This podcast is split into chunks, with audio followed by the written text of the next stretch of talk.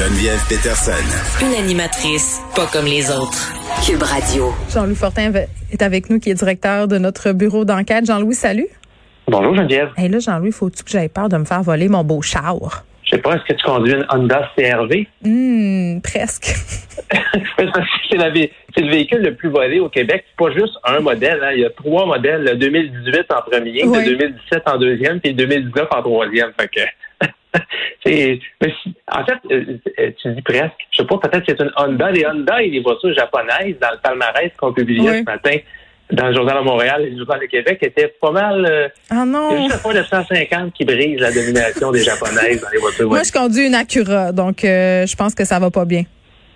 Ben non, c'est ça, c'est du Honda de luxe Acura. Donc, c'est des pièces interchangeables d'après moi, tu devrais appeler ta compagnie d'assurance pour leur dire que c'est risque. Non, mais tu sais quoi, quand quand euh, quand je l'ai acheté ma voiture, moi je pensais que j'allais pouvoir mettre un bon vieux Sherlock là-dessus, tu sais, pour faire baisser ma prime. Le gars il fait, excusez-moi madame, ça sera ça sera pas ça, ça sera le tag impératif là que c'est le petit dispositif électronique qui est supposé te prémunir contre les voleurs. Mais depuis le début de la pandémie, il semble avoir une recrudescence de, de vols d'auto. C'est pourquoi ils envoient ailleurs?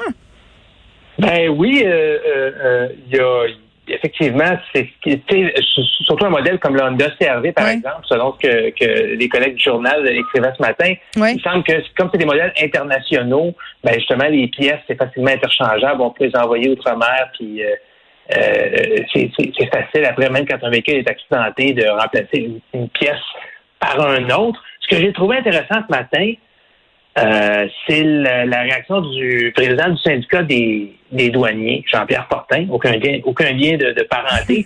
euh, ce qu'il disait, lui, il, il, il, fait porter le blâme à la police. Dans le fond, il dit que les policiers ne mettent pas assez d'énergie parce qu'ils disent, bon, mais les compagnies d'assurance... Ils s'en foutent, les polices. Tu t'es fait voler ton char, t'as appelé, la, compagnie t'envoie un chèque. Pourquoi les policiers euh, mettraient des ressources là-dessus? Ouais. c'est vrai que souvent, euh, c'est facile hein, de blâmer les policiers pour dire qu'ils n'ont pas assez de ressources. Les victimes d'agressions sexuelles disent la même chose. Euh, ils n'ont pas assez de ressources pour enquêter. le vol, l'étalage ou le vol dans les résidences, c'est pareil. En qu'est-ce qu'ils font la police? Mais pour moi, c'est facile. C'est trop facile de dire ça. Je pense pas que les policiers font rien. Euh, mais, c'est assez... c'est assez spectaculaire d'avoir la hausse, hein? 71 mm. de hausse en deux ans. Euh, au niveau des, des, autos qui, qui, ont été interceptées dans, les, dans des mm. conteneurs au port de Montréal. Donc, euh, c'est un phénomène qui doit être pris au sérieux. Ça, c'est clair. Si vous conduisez un Honda CRV, watchez-vous, comme on dit en, en mauvais québécois. OK, euh, on se parle des petits scandales, entre guillemets, petits scandales de, du bureau d'enquête. Ben, petit scandale, ça fait référence à ce que la ministre, euh, la vice-première ministre Geneviève Guilbeault a dit la semaine passée. Mm-hmm. elle, était elle, était appelée à commenter des, des révélations qu'on faisait euh, euh, sur la mairesse de Brownsburg, Chatham. Celle qui, a menacé d'avoir cassé les deux jambes à quelqu'un, là. Eh ben, qui, en tout cas, selon nos informations, aurait cherché à embaucher quelqu'un pour casser les deux jambes de leur faire politique. Ouais. c'est très délicat comme, façon de faire. Hein? Mais donc, euh, Geneviève Guilbeault disait, ben vous-même, euh, dans votre journal, euh, de ça, un de mes collègues à Québec, vous mettez souvent des petits scandales là, là, concernant des, des, histoires municipales. je trouvais ça même, ça m'a fait sourire, mais je trouvais ça un peu réducteur, des petits scandales, parce que quand on regarde l'horaire des tribunaux, des tribunaux administratifs, mais aussi, par exemple, du Conseil de la magistrature ces jours-ci, on constate qu'il y a beaucoup d'audience, beaucoup de cas qui découlent directement du travail des journalistes d'enquête. Puis j'ai écrit une chronique là-dessus justement pour souligner le fait que si, pas juste notre bureau d'enquête, tous les journalistes d'enquête au Québec, tous les journalistes sérieux et professionnels, point, pour un travail remarquable, mais grâce à ce travail-là, il y a des gens qui, doivent finalement répondre de leurs actes qui n'auraient jamais été inquiétés euh, euh, sinon. Alors, bon, euh, tu me parles, on, parle de la mairesse de, de Brunswick-Chatham. Elle, elle ne doit pas encore répondre à ces actes. Il y a une enquête en bonne et due forme qui a été mm. lancée après notre article de journal. Mais un exemple qui est très, très, euh, euh, très, très clair à ce sujet-là, c'est le, le, fameux juge euh, Jean Herbert, l'ancien juge responsable de la Cour municipale de Longueuil.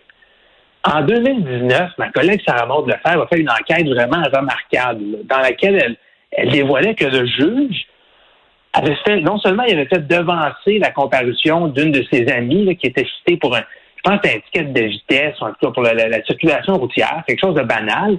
non seulement il avait devancé sa comparution euh, à la dernière journée où il siégeait avant sa retraite, mais en plus, il l'avait acquitté en 42 secondes. Alors, ça posait plein de questions éthiques. un juge doit être impartial. Est-ce que tu peux juger ton ami? Je pense pas. Peux-tu même faire devancer son audience qu'elle comparaisse devant toi? Je suis pas sûr. Ça avait l'air d'avoir été assez expéditif. Et l'enquête était tellement bien ficelée, et même le juge avait reconnu une partie des faits quand, quand ma collègue Sarah Maud avait euh, l'avait confronté avec ça, que ça a mené immédiatement au dépôt d'une plainte au Conseil de la magistrature. Et cette plainte-là va être entendue à partir du 8 juin. Donc, on peut clairement dire là-dedans que s'il n'y avait pas eu du travail de journalisme d'enquête qui avait été fait, le juge Herbert, aujourd'hui, là, il serait bien tranquille chez lui à la retraite, pas embêté par ça du tout, puis il n'aurait pas à répondre de ses actes. Alors, je trouvais important de le souligner. C'est pas, c'est pas la même chose. Après ça, on regarde les audiences à venir de la Commission municipale du Québec. Hein. Alors, l'espèce de chien de garde euh, pour des règlements qu'on impose aux élus municipaux, aux maires et aux conseillers municipaux. Ah, et là, qu'est-ce qu'on constate? Ça a commencé ce matin, la mairesse Sonia Fontaine, la mairesse de Pointe-Calumet, euh, qui était entendue euh, ce matin, donc, la mairesse de Sainte-Marthe-sur-le-Lac, ça va être dans deux semaines. Et ces deux mairesses-là sont citées en déontologie, encore là, uniquement parce qu'on a enquêté sur eux, parce qu'on a révélé au mois de janvier qu'elle s'était ingérée dans le processus judiciaire.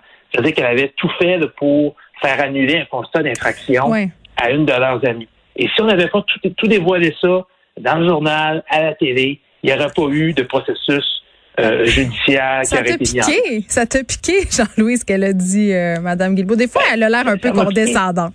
Parce que c'est ça, puis le, le il est de bon ton en 2021. Tu sais, ces réseaux sociaux, dans les journalistes, on pourrait se passer de vous, puis euh, euh les, théories du complot, puis euh, je, je trouve ça important de souligner l'importance de notre travail. Puis je veux pas dénigrer la, la, la CMQ, ils en font des ils en mènent aussi d'eux-mêmes des enquêtes. Puis passer de la magistrature, la même chose, des fois, là, euh, ils n'ont pas besoin de journalistes pour faire leur travail. Mais ça arrive souvent et on en a trois, quatre exemples très clairs, que c'est grâce à nos révélations. Alors, c'est pour ça que c'est important de continuer à soutenir le journalisme d'enquête. Moi, j'invite toujours les gens à nous contacter de façon tout à fait anonyme, peuvent être, peuvent être assurés qu'on va respecter, qu'on va garder la confidentialité de ce qu'ils nous disent.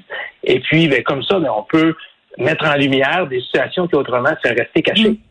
Je vais donner l'adresse pour les gens qui auraient des, des choses à vous dire. Euh, J de M, donc JDEM, trait d'union scoop, arrobar média au singulier.com. Donc, si les gens euh, ont des petits scandales à dénoncer, Jean-Louis, peuvent écrire à cette adresse.